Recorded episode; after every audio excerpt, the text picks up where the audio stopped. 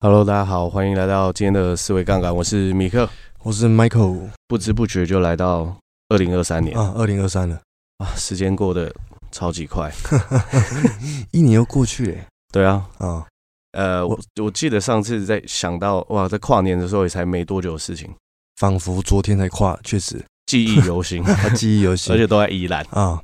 我我我个人是认为说，过了二零一二年，就是我啊，好像十八岁、十九岁之后，我觉得时间过得特别快，嗯，你有怎么这种感觉吗？呃，哦成成年之后，成年之后，嗯，出社会之后，出社会之后，有越来越快的错觉。 对， 你你那个时候是什么样的情境下，然后你有发现这个状况？嗯，就是呃，怎么说呢？每一年往回头看，会觉得哇，今年也过太快了吧？就是那个感受度跟小时候你一年过了之后的往回看的感受度是不一样的。嗯，那我也我也不知道差在哪里，就是感受不一样， 不知道到底哪里发生了变化，对不知道哪里发生变化。但是感觉就不一样。对，我觉得这个是呃，二零二二是蛮特别的一年，嗯，因为发生的事情也蛮多的，是比如说思维杠杠杆啊，也是二零二二年出来的。哦，我本来以为更久了，我以为二零二一 年，本来想要做很久，哎、没有，不止没有做很久，中间还有休息，呃，对，还第二季，还第二期。我我觉得时间过得的越来越快，会去思考一件事，嗯，就是今年的自己到底有没有更成长了一点，嗯或者是说到底有没有更接近自己理想的状态。是我觉得这个是一件很重要的事情， 大部分人应该是没 有，不要开玩笑的，应该是说，我觉得呃有没有进步这件事情的定义啊，定义，是有点对我来说有点困难的，有点难定义的原因是，比如说对于我二零二三年的关键目标，对，好，假设是帮助公司营业额成长几个百分比，是好，假设我在今年。呃，又多学习了空手道，就这件事情我，我是有进步，但到底有没有跟我的目标契合，帮助自己去啊，前进，让自己去营造自己人生更喜欢的样子，是这个是很重要。哦，你说公司的目标应该是说你自己个个你自己今年成长的能力有没有契合到你要去追求的目标？嗯，我觉得这个是很大的关键，是，因为很多人人生都是不断不断在往前走嘛。对，这个是显而易见，因为随着年纪的增长，我们或多或少能力、技能跟经验都会进步。进步，嗯，但是有些时候为什么还是不快乐的原因，是因为这份进步跟他的目标或许是不契合的，不契合，不契合。嗯，比如说，呃，有些人就是每年钱越赚越多，可是他不快乐，原因是什么？可能因为是家庭关系哦，没有处理好。是所以我觉得这个对我来说，去审视自己在人生各个面向的目标是一个很重要的事情。是，通常是不是都是每一年的呃年底或是年初的时候就会开始审视自己？对，哦，可能会回顾过往，之前不太会做这件事。嗯，老实说，就是在念书的时候，刚出社会的时候，没有什么在做这件事，为什么？没有想到，因为也也不是。也不是说刚出社会就呃很聪明或者知道很多事情嘛，是，然后有些时候也不知道怎么去做嗯啊、呃因为像我自己在十几岁的时候就就有设定过目标，嗯，可是那个时候的对于目标的感受跟理解跟现在是不一样的嘛。以前设定目标是小时候设定目标是考试吗？没有，小时候设定目标就是就是十几岁刚出社会的时候，哦嗯，，然后就是大家说，哎，你要完成一个工作，其实你是要去设定目标的嘛。嗯，但是那个时候在思考的目标跟现在思考的目标其实有蛮多地方不一样。嗯，以前会比较单纯，以前会比较单纯，或者是以前会有更多物质上面的追求。哦哦，嗯，你的目标可能是买到什么，是，可能是赚到多少嗯啊。那长大一点是会觉得说，人生的面向可能不是只有金钱这一块，嗯就不是只有你跟钱的关系，也有你跟伴侣的关系，嗯你跟家庭的关系，对，你跟朋友之间的关系，这些对都是你可以去思考，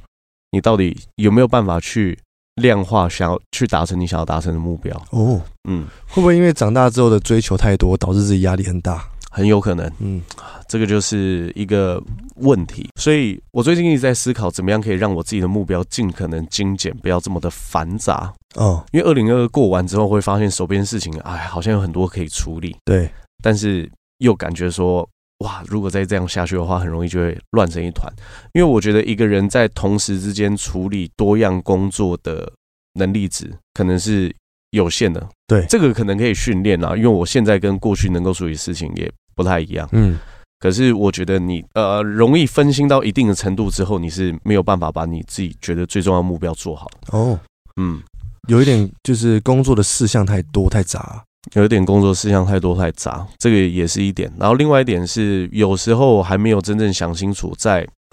因为我自己会希望可以把视视野拉得更广阔一点。嗯比如说，万一说你今年要去完成的目标，并不契合你三年五年后想要完成的目标，嗯，这个也有可能会让你多走弯路嘛，走呃多走弯路，就是可能多绕一条才可以达到你想要去的地方啊，啊。所比以如就是嗯因为目目标设得太精准，然后不想走任何的弯路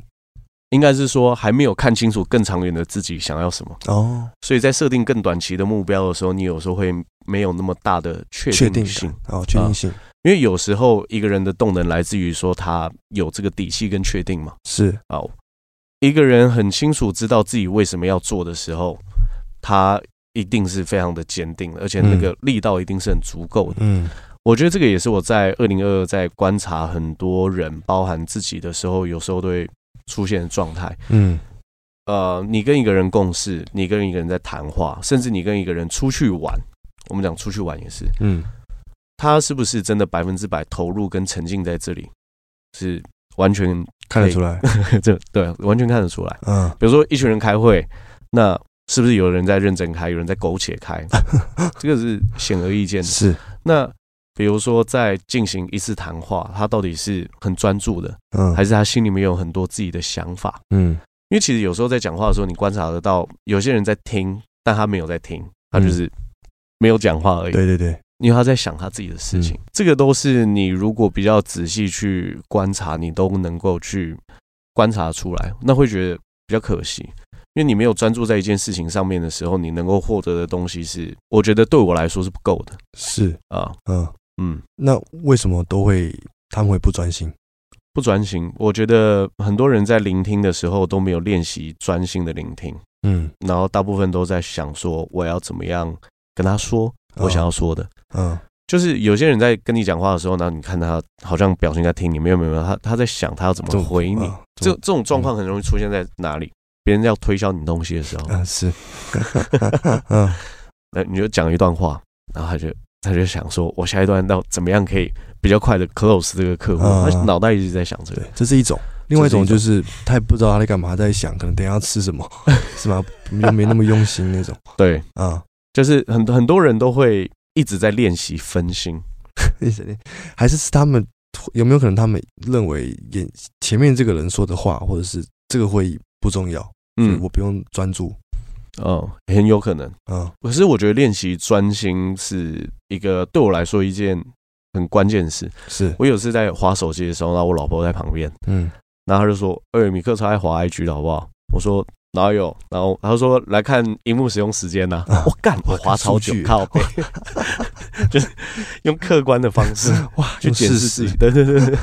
这个跟我做二零二二回顾的时候，我在我通证我的行事历的时候一样，嗯我分门别类，然后把它搞清楚自己的专注力到底最哦大投入在哪里。那练习分心什么意思？练习分心意思就是你做 A 这件事情的时候一直在想 B，然后你做 B 这件事情的时候一直在想 C， 嗯你永远都没有在沉浸在当下，当下这个嗯时刻。嗯比如说你在吃饭的时候，然后边看 YouTube，我之前也这样的，边吃饭边看 YouTube，你就没有在感受这个食物，嗯或者说你的饱足感到底有没有被满足了。嗯，你一直在想说，哇，这个 YouTube 里面讲的这个东西也太好笑了吧！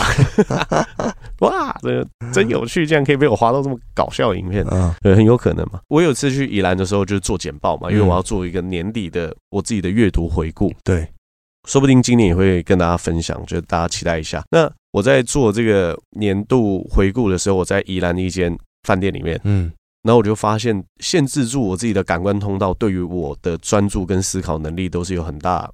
提升的。是，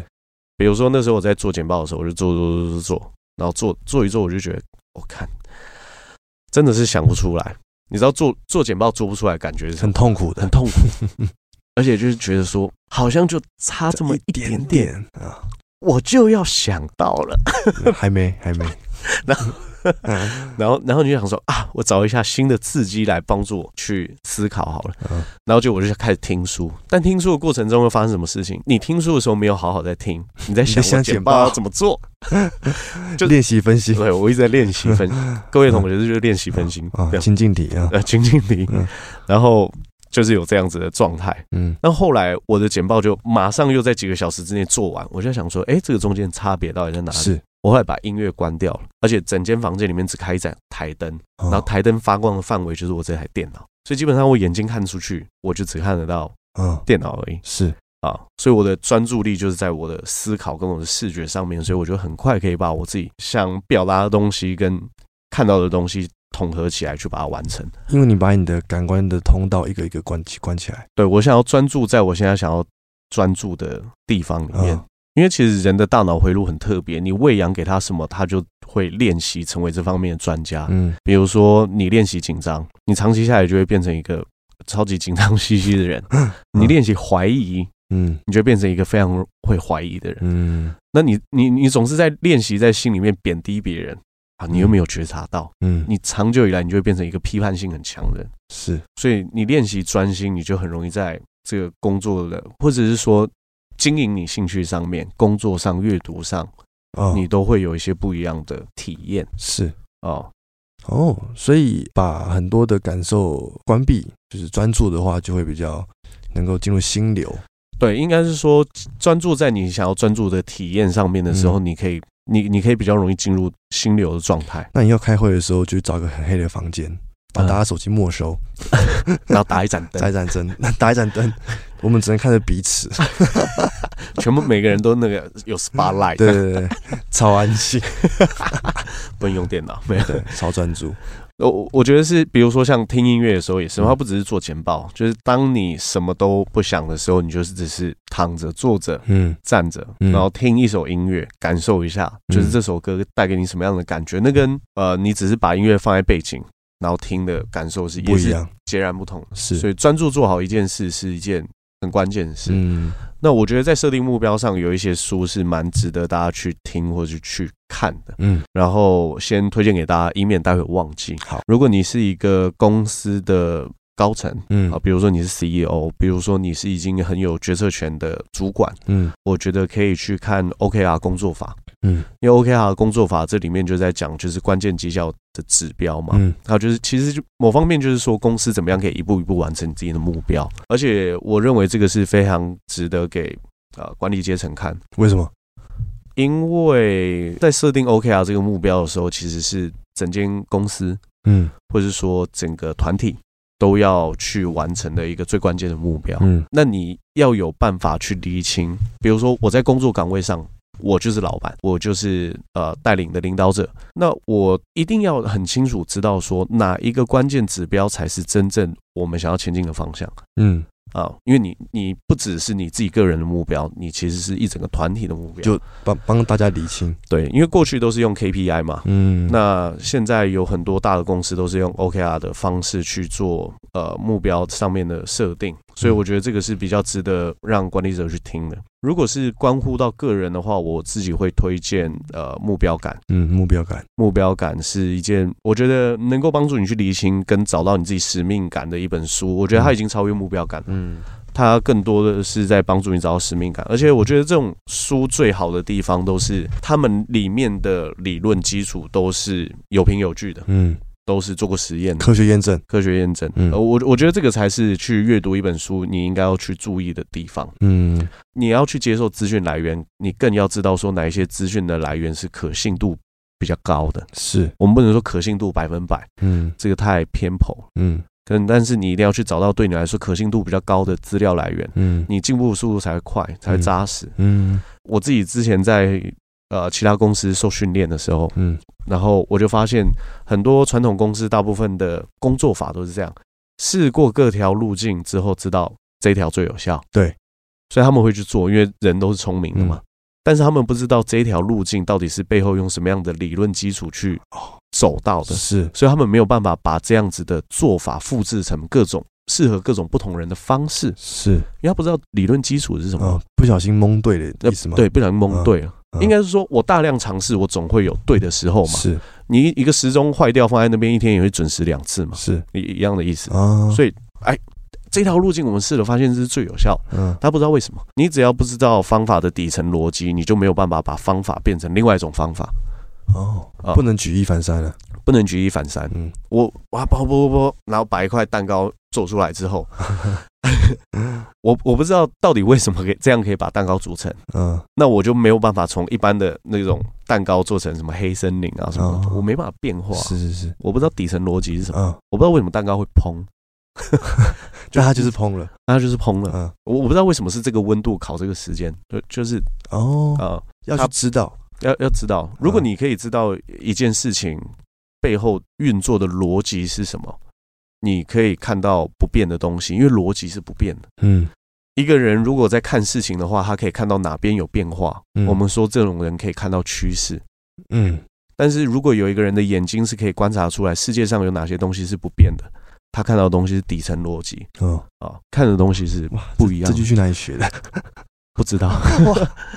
是，因为你你很多时有有很多时候做，其实做生意的时候就是这样子嘛。嗯比如说经济学很多理论基础就是底层逻辑，嗯所以你去学逻辑的过程当中，你比较容易可以去延伸运用。嗯所以我觉得大家不要去害怕阅读一些比较艰涩的理论或书籍，哦，因为如果永远只读让自己舒服的书的话，你不会进步太快是，啊、就是因为你你看到的东西大部分都是差不多的东西嘛。对，其实我一直一直觉得说，我们在我们现在待在这个世界是一个很复杂的，怎么说复杂？因为每一件事情发生的因果关系都不那么明确，嗯，对呃，对不对？就是比 如说，一个歌手赚了很多钱，YouTube 有很多点阅率，对，我们能不能单就一个原因就告诉你为什么他这么红？没办法不，可能，嗯因为造就这样子结果的因太多了，啊，彼此之间又有什么关联跟互相影响？太你是复杂了，你根因为不是上帝嘛，看不清楚。啊对，可是我们尽可能的可以去了解这些逻辑，你就知道说，嗯至少我们可以更清楚这个世界运作的一些样貌，而不是更无知的这样啊，就是、哦，对，哦，嗯，哇，今天真的是聊得很划算 呢，随便聊都可以。 然后呃，除了目标感之外，我觉得大家都可以去啊、有一本书叫《坚毅》，建议建建议议在讲什么？坚毅这本书里面在讲的内容，就是他会帮大家定义什么样子的人叫坚毅的人。那什么样子的人叫坚毅的人？啊哇， 那我要去定义坚毅这个，它定义很长哎、我还没有背。 哦，定义很长，为什么推荐大家在看这本书的原因，是因为这本书里面有超级多方法，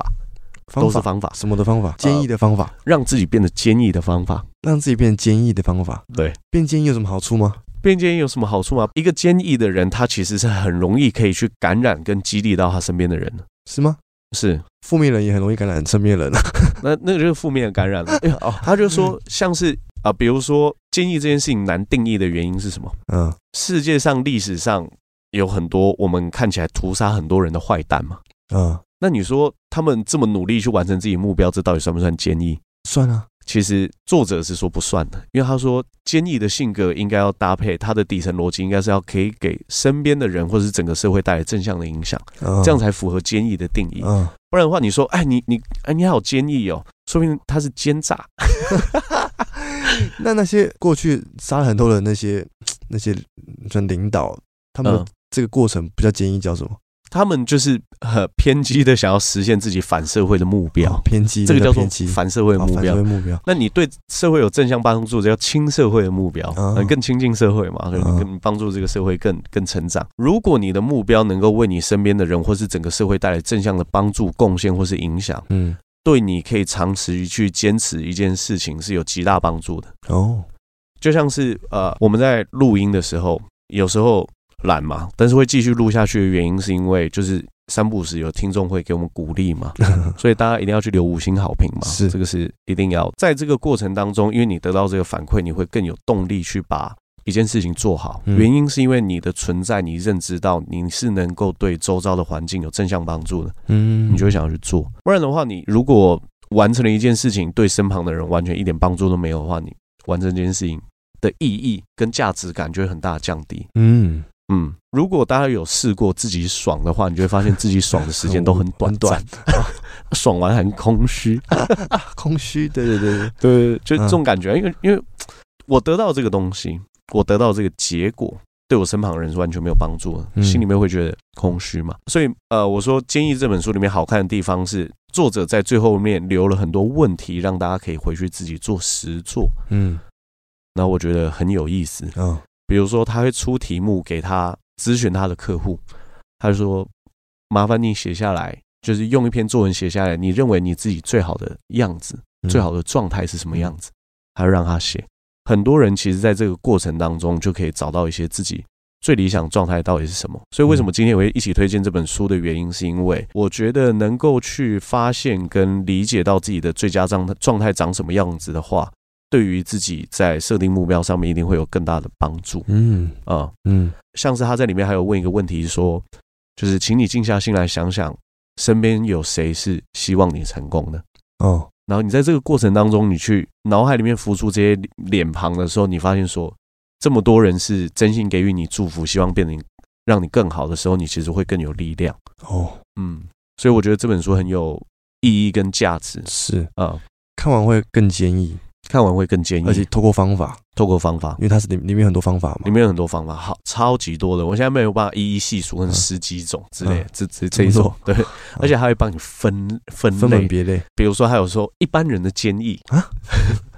怎么样？一般人的建议就是，呃，有一些人他们家里面可能有人生病，他照顾他十几年、二十几年，嗯这种嗯很深刻家庭的爱，这是这这种也是一份建议是啊。是没错，然后或者是说，像台湾呃，在花莲，我记得有一个阿婆，她是不嗯是在菜市场卖菜？可她捐钱捐很多嗯啊，就是有一些人是默默行善，但是不为人知的，嗯这是也是一个很值得效仿的建议啊是，啊，哦他就会帮你分类。哇这一种看完会觉得这个世界充满爱，对不 对？对 是这种感觉。对对对对嗯对。嗯但他当然也有举证坏的例子嘛，比如说一些历史上，就是我们大部分人都知道他做过恶行的人，或者历史是这么记载的人啊、嗯那我就觉得他是一个很能够帮助你去剖析自己，甚至说你能够从这些问题跟书籍当中，如果你有实践，你确实是比较有几率去养成一个坚毅的性格的。嗯啊嗯我觉得坚毅的性格对我来说是一个很重要的事情，是原因是因为我观察过这件事情，观察过坚毅这件事情，我观察过我身边我认为最优秀的人。嗯就是不管是哪一个领域哦，嗯比如说影像制作，嗯比如说金融，嗯比如说自媒体，嗯呃，很多很多。他假设在这个领域非常优秀的话，他们的个性上是会落差很多的，嗯因为每个行业每一个人的个性本来就不一样，嗯，但他们通常都具有相同的一件事情，就是坚毅。坚毅他们一定会在自己想完成的事情上面很坚专注、专很注坚持，，嗯嗯，很有毅力。哦，几乎没有看过那种一直分心的人达 到很好的状态，哇，真的耶几乎没有真的耶，啊、哦，左思右想就觉得说，好像没有这种 人。所以你那时候会看到《建议》这本书，你得点进点进去看，或者是你把它打开来看的这个关键原因到底是什么？因为我看到《建议》，我就忽略它， 就就是你完全不知道他他他想讲什么。如果大家有那个樊登读书的话，就是建议大家下载；如果没有的话，建议买。买，一定要买，我告诉 你啊，太划了，比那个麦当劳在拖地的地板还要滑 对，。太划划算的划。所以呃，建议这本书它，因为它下面副标题讲叫副标叫题，教你设立目标，再教你实现目标， 我就觉得哇，哇，这副标题嗯这也太值得这看了副吧。标题副标题也太标题了吧？所以你看完之后，你就觉得说，哎呦，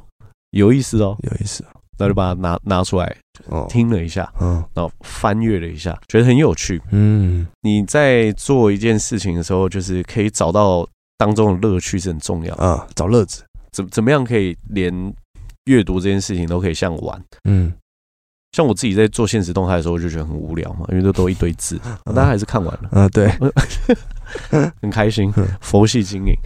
所以呃，我觉得如果在新年要设定目标，还有一个比较重要的原则，我觉得嗯可以跟大家说，就是 SMART 原则，就是你嗯在设定目标的时候，一定要去有一个清晰的嗯什么叫清晰？因为有一些目标其实是比较模糊的、不可量化的。哦那不可量化的目标，或者是说你没有把它量化的目标，你会根本不知道你到底有没有完成。什什么目标是不可量化比如说，我明年想要变红，什么叫 红？啊？比如比如说，我今年想要变有钱，啊什么叫有钱什么叫有钱？啊？对啊，它不可被量化，是，因为你没有去设定出来说这个东西到底是什么东西，嗯你这个目标到底是什么？啊，我要找一个好工作，我要什找么是好工 作对对 对，我要讨一个好老婆啊啊！什么 是好老婆？哦，那不可量化嘛。啊比如说，我要讨一个好老婆，把目标设定成我要去啊、呃我每个月都要跟两个人出去约会，啊，呃这个就是讨老婆的过程嘛，嗯然 后可以帮助你去，就是你你你有更多创造约会跟异性接触的机会的话，你是更有机会去得到一份属于你的理想的爱情嘛。 是是 是，这个就是啊要具体，就例如说，我讨一个好老婆，她身高要多高，对对她对是对什对，么职业，对对个性大概怎么对对对样呃没错。啊？那就它它是需要被具体的，或者是说它是一个可以可被量化。嗯，这因为 SMART 的原则第一个就是具体的嘛，然后它它又是可测的。比如说，呃，像是我我讲，假设今年我对我来说有一个很重要的目标，叫做提升金融专业。是那什么叫提升金融专嗯专业？那它如果你要去把它转换它的话，你可能变成说，啊、我每天要阅读两篇跟今天国际情势有关的啊，新闻，是然后或者是说我今年想要再多考到三张金融证照，是呃说不定都是一个嗯可以被量化跟可以被测量的目标。还有一个很重要叫可实现，可 实现你不能设定不可实现。啊？明年我要大赚五百亿， 怎么实现？我每天买一百张乐透， 你你有没有听过一个笑话？我教你怎么赚五百万，把五亿存在一趴的银行里面， 你就可以赚五百万。那你要怎么赚五亿？把五百亿放在一个一趴的银行，就可以赚五亿。废话，刚我看到这个笑话的时候，我才死掉，靠北！嗯，所以但它是是蛮有道理的。对，它是蛮有道理，所以它可可以被实现。嗯，你不，你不能讲正确的废话，是对它，它是要可以被实现的。嗯所以你你你在，因为像《目标感》这本书里面有讲到嘛，他说你要找到使命感的第一步骤，其实就是要对你的能力有确切的认知嗯，啊。你如果你对你自己的能力跟状态有错误的认知的话，其实你会。很难去达成你想要达成的目标了。就我想要去喜马拉雅山，那、你在哪？不知道。那齿刻度也会有问题。这齿的科都会有问题。然后接下来是它有现实意义跟明确期限， 这限个时意义是什么意思？限时间吗？那个是明确时间，啊，明明确时间就是讲你要去完成一个目标，你不可能是不设期限的，是啊是啊，不然的话就是。如果你去想要去完成一个目标，但是你中间没有给他一个时间限制的话，你就是在说 谎，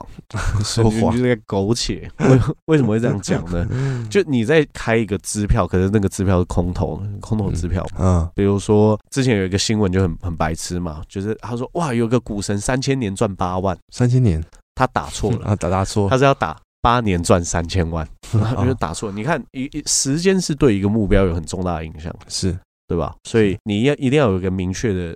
日期，嗯，因为这个不是为了要给你压力，对，这个也是帮助你下一次。假设你这次没有完成目标，你是不是对你现在的执行能力跟状态有更嗯深刻的理解？嗯，那你去设定下一个目标的时候，一定会相对更精确嘛？就才可以审呃审视整个步骤。对，嗯，所以它一定是要有时间的期限的。是，哦，这个是很关键的，嗯所以希望可以能够借由分享这些的内容，帮助大家可以去激起一些阅读的渴望、嗯，阅读魂，阅读魂。嗯，工具里面其实，在书中里面都有很多，对但我觉得最关键的还是有没有去把这些工具拿来运用在生活当中。嗯有一些人为什么看书看了一辈子，还是生活没有变好，嗯，没有运用，没有运用，嗯学了没有用嘛？嗯，书书不是拿来念